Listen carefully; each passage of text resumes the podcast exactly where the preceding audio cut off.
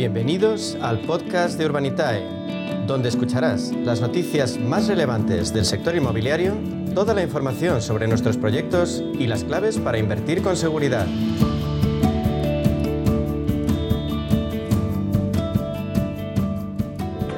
Pues hoy en nuestro espacio Inversión Inmobiliaria de la mano de Urbanitae vamos a profundizar en las claves financieras que nos ofrece el mercado de la inversión inmobiliaria. Y para ello contamos con la presencia de José María Gómez Acebo, director de clientes institucionales en Urbanitae. Vamos a darle la bienvenida. Buenos días, Pepe. Buenos días, ¿qué tal Meli? Buenos días a los oyentes.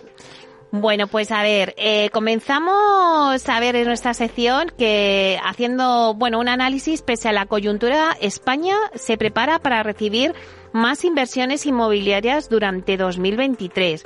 Según un reciente estudio de la consultora Savis, el mercado español es el tercer destino europeo más destacado para las grandes inversores. Eh, está ahí en empate con Reino Unido y Países Bajos. En cuanto a activos, pues los activos multifamily, que hemos hablado en varias ocasiones también en esta sección, los de última milla en logística, las oficinas ubicadas en centros financieros y las residencias de estudiantes, parece ser que van a ser, eh, según informa este informe, los favoritos segmentos, ¿no?, para la inversión inmobiliaria en Europa. No sé si también compartes esa misma opinión, Pepe. Bueno, sí, no, puedo estar más que de acuerdo. Es una encuesta que ha hecho Savins con bastante rigor entre inversores y operadores inmobiliarios de toda Europa eh, y gestores de fondos. Y lo que hacía era preguntaba a los inversores cómo de probable, nada probable, muy probable, que fueran a invertir en según qué países. ¿no? Y entonces, dentro de los que consideraban probable, muy probable, en los próximos 12 meses que fueran a invertir, Alemania era el primer destino, ha sido el primer destino, Francia el segundo, y luego con niveles bastante similares del entorno del 70% de predisposición a invertir, estábamos España, Países Bajos y Reino Unido. Y ya el resto de países eh, se situaban en cifras por debajo del 50% o en ese entorno. Esto nos indica que seguimos siendo un país de referencia para la inversión y ya no estamos hablando de volumen, estamos hablando de operaciones previstas donde eh, España es uno de los destinos que sigue siendo privilegiado a la hora de traer este tipo de inversión. Efectivamente, los segmentos que cita son los que es más importantes, fundamentalmente el multifamily, que engloba activos como la vivienda, y volvemos a insistir en que, a pesar de las circunstancias del mercado, subida de tipos, guerra ucraniana, etcétera, seguimos teniendo una escasez crónica de vivienda, se está produciendo menos vivienda del que el mercado demanda, y eso implica que va a haber más inversión en esta clase de activo. Y luego también habrá inversión en última milla en logístico, como bien comentabas, naves ubicadas en las ciudades, a lo que nos referimos. Y luego oficinas, probablemente más en los centros financieros y ah. en sitios eh, clásicos, ¿no? No, no fuera de, las zonas más habituales. También serán fuertes residencias de estudiantes. Y yo creo que un factor que sí que hay que tener en cuenta y que ha pasado de ser un, un deseo eh, más o menos declarativo, pero que no se traducía en nada, a ser algo que efectivamente ya forma parte de los criterios de decisión de los inversores, son los temas relacionados con la eficiencia y la sostenibilidad. Hmm.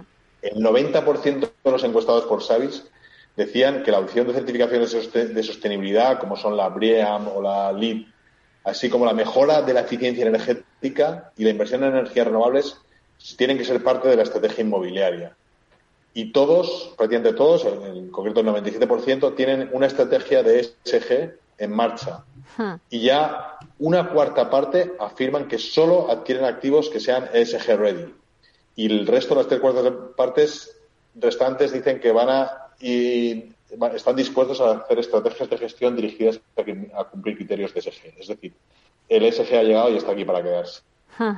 Bueno, fíjate que, hablando del ESG, cuando es, es, verdad que en activos inmobiliarios como puede ser pues eh, oficinas, ¿no? Que yo creo que es el ejemplo más claro, también centros comerciales, pues como que se ve muy claro que el inversor no va a invertir en un activo si no cumple ya, ¿no? los criterios de ESG.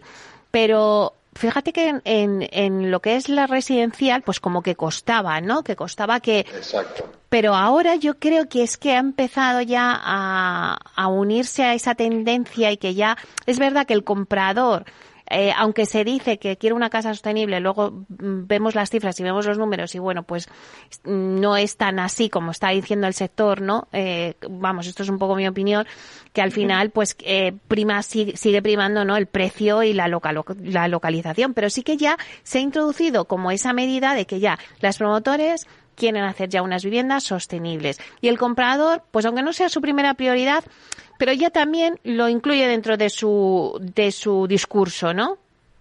Sí, suma. Y luego el comprador de obra nueva, sobre todo, es un comprador que ya asume que hay unas nuevas formas de construir que incluyen temas relacionados con SG, desde la climatización, ah. aislamiento, etcétera, a domótica que quiere incorporar en su vivienda. Dice, ya que me voy a gastar más dinero en una vivienda nueva, porque evidentemente las viviendas nuevas son más caras, quiero que cumpla todo eso y, que adopte las últimas eh, eh, tecnologías eh, medioambientales, domóticas, etcétera, en mi vivienda nueva. Y ese es un perfil de comprador que sigue existiendo, que cada vez va más y, que es, probablemente está en el segmento de comprador que no es tan sensible a lo que está pasando con la subida de tipos. Hay gente que tiene un nivel de renta más o menos media alta o que tiene una vivienda de reposición y que puede asumir el mayor coste que puede ser eh, la adquirir una vivienda nueva. Bueno, y vamos ahora a hablar de vuestra plataforma porque, bueno, vamos a hablar de, las expectativas, ¿no? Que, que ya, pues, eh, superáis esas, esas, expectativas que os ponéis, eh, Pepe. Eh, parece que, bueno, pues ya prosiguen las devoluciones de proyectos en Urbanitae. Una de las últimas liquidaciones es la del proyecto Tánger en San Sebastián de los Reyes, en Madrid. Bueno, pues cuéntanos un poquito, porque ahí, pues habéis mejorado la rentabilidad esperada en un tiempo récord. Bueno, tampoco quiero ser triunfalista. O sea, el proyecto es verdad que tenía un retorno mejor del esperado porque se retrasó un poquito la devolución, en torno a un mes, y entonces hubo que aplicar interés de demora. Y todos esos intereses, por supuesto, van a favor de los inversores.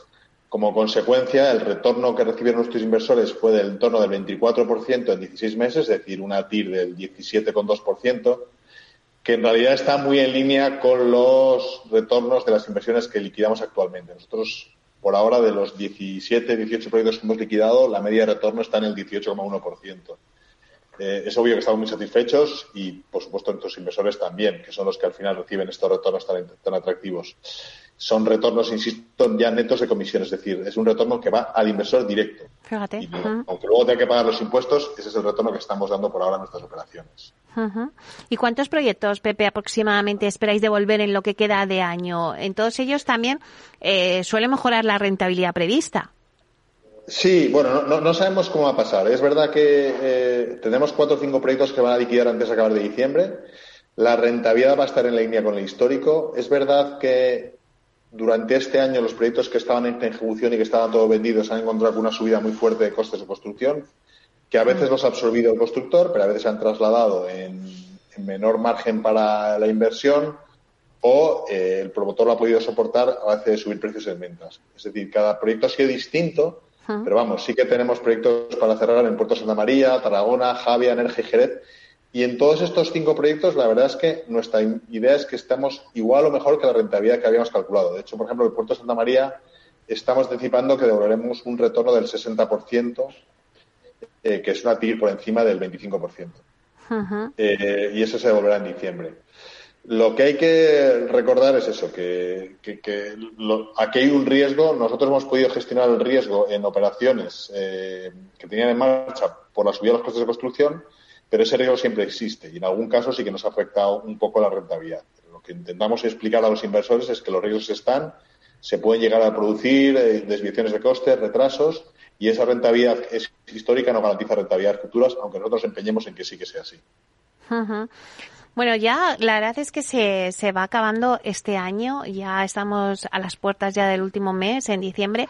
Si hacéis un recorrido eh, por todo el año y me haces un repaso rápido de, bueno, pues de vuestros últimos proyectos, porque si creo recordar, hace tan solo unos días cerrasteis una operación de financiación en Ibiza con un ticket de 1.600.000 euros, ¿no? Eso es. Sí, es, fue una operación que financiamos con un promotor con, que, con que ya hemos hecho una primera promoción. Se financió en torno a 6-7 minutos con 500 inversores que aportaron un total de 1.645.000 euros. Es decir, seguimos siendo una inversión muy repartida y damos entrada a un número muy alto de inversores, que es al final nuestra razón de ser. Permitir que cualquier inversor, desde 500 euros, pueda participar en proyectos como este. Eh, estos inversores, como ya bien sabes, se convierten en socios de la promoción que se desarrolla en Ibiza, que es una promoción que ya tiene más de la mitad de sus viviendas vendidas, y de un promotor experto en la zona. De hecho, el propio promotor es eh, natural de la localidad donde se va a desarrollar la promoción. Y además, eh, aparte de explicar todo esto, tuvimos la oportunidad de hacer participar en un webinar al promotor que fue capaz de explicar todos los aspectos claves del proyecto y contestar las preguntas que a la luz de la información que ya les habíamos facilitado pudieran surgir. Es decir, nosotros intentamos, como siempre, insisto siempre mucho en esto, que los inversores lo hagan con conocimiento de dónde se están metiendo y por qué nosotros proyectamos una cuenta de resultados y qué hay detrás de esa cuenta de resultados que da lugar al beneficio que esperamos obtener si se da todo como habíamos estimado. Eh, entonces, bueno, cara a, la, cara la historia, efectivamente, este año está siendo muy bueno. Eh, de hecho, hemos, Urbanita lleva 69 proyectos financiados, ya suman casi 100 millones financiados y además quiero aprovechar para decirte que esta tarde tenemos un webinar para todos nuestros inversores donde queremos dar nuestra visión del mercado, de situación, de perspectivas, etcétera. Eh, cómo vemos la evolución, porque es verdad que hay una cierta inquietud sobre cómo se va a comportar el mercado a raíz de la subida de tipos.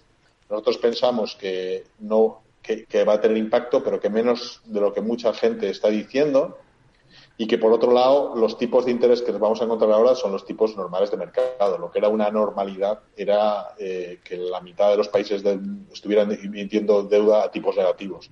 Eso nunca podía funcionar a largo plazo y por lo tanto se está corrigiendo. En ese sentido, eh, a un perfil de comprador de renta media baja que quiere construir una vivienda le va a costar, pero seguimos contando operaciones con buen nivel de preventas, con reservas, a un público donde hay demanda donde sí que lo encontramos, porque al final del día lo que acaba pasando es que hay menos producción de vivienda nueva de la que el mercado pide y eso te sostiene los precios. Claro, eh, va camino de un nuevo récord de financiación. No sé si me corroboras las cifras que tengo yo. En lo que va de año habéis financiado más de 50 millones de euros, más de un 50% más que en todo 2021. Eh, aunque por volumen casi todo ha sido equity. Eh, ¿Por qué? Bueno, nosotros no predisponemos la operación a financiarla de una forma u otra. Entendemos que cuando hay intervenimos en la fase inicial con comprando suelo, etcétera, eh, la parte de la deuda no, no, no, tiene suficientes garantías. O sea, al final el valor de lo que está respaldando una deuda tiene que, tener, tiene que estar muy por encima de lo que nos da si nosotros estamos financiando suelo.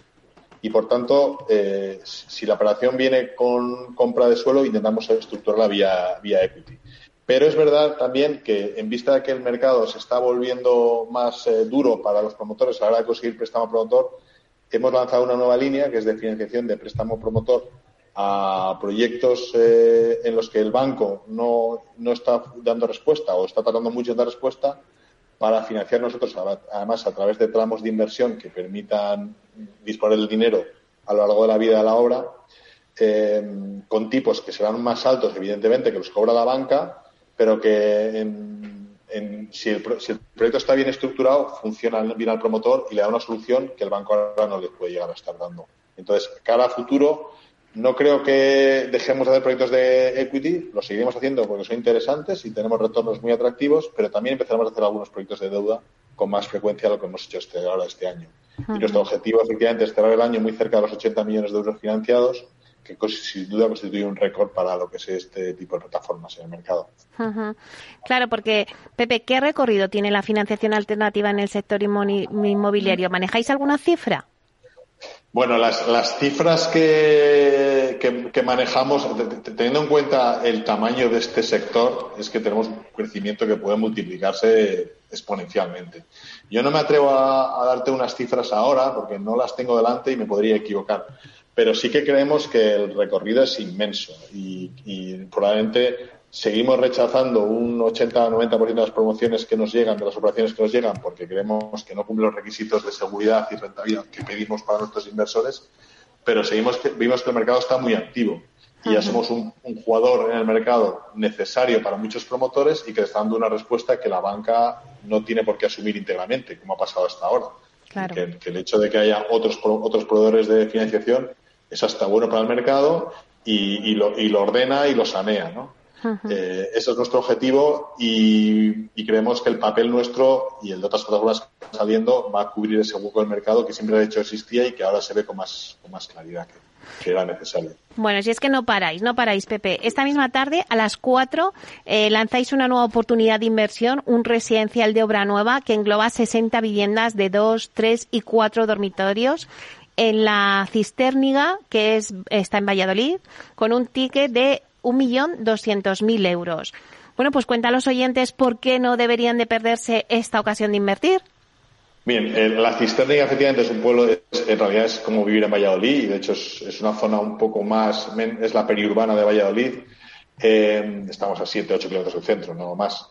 Eh, y este promotor es el cuarto proyecto de promoción que hace ahí. Nosotros ayudamos, eh, hemos participado con ellos desde el principio, conociendo sus proyectos que van haciendo, y en este cuarto financiaremos un total de 60 viviendas de 2, 3 y 4 dormitorios, que ya tienen una parte vendida. Pero lo que más nos tranquilidad nos produce es ver cómo el promotor ha ido desarrollando promociones allí, ha ido vendiendo bien, conoce perfectamente el mercado, quiénes son sus clientes y es una tipología de vivienda moderna adaptada a lo que el mercado está pidiendo. Es verdad que a lo mejor el ritmo de ventas que tuvo en las tres primeras fases no será el mismo, pero entendemos que a un ritmo de, tres, cuatro viviendas al mes que está consiguiendo ahora nos va a permitir desarrollar los objetivos del proyecto que, insisto, lo, lo podrá corroborar cualquiera al hacer los cálculos, son unas rentabilidades muy atractivas para este proyecto. Bueno, pues os deseamos muchísima suerte, aunque es un ticket ya considerado de un millón doscientos mil, pero bueno, eh, vosotros eh, rápido lo cubrís, así que... No, yo no diría que es alto. O sea, es verdad que nuestro límite superior son 5 millones y cuando nos acercamos a esas cifras suele tardar un poco más. Eh, este tipo de proyectos normalmente los financiamos rápido. En, un, 5, 10, 15 minutos sería lo, normal. Si, si, nos vamos más lejos no pasa nada. Habrá más gente que tenga más tiempo de mirarlo, de analizarlo y de invertir si la premura que da es invertir en el momento de la apertura. Por eso, que a los oyentes que nos estén escuchando, que se den prisa si, si les parece interesante invertir en este proyecto, eh, porque se acaba rápido. Así que, bueno, pues muchísimas gracias. Eh, Pepe, ya nos contarás cómo ha evolucionado este proyecto y los próximos que tenéis también ahí en cartera. Sí, tenemos una cartera de 6, 7 proyectos más para de aquí a final de año, o sea que lo que yo le animo a la gente a no perderse, a mirar la web y consultando que seguiremos sacando cosas.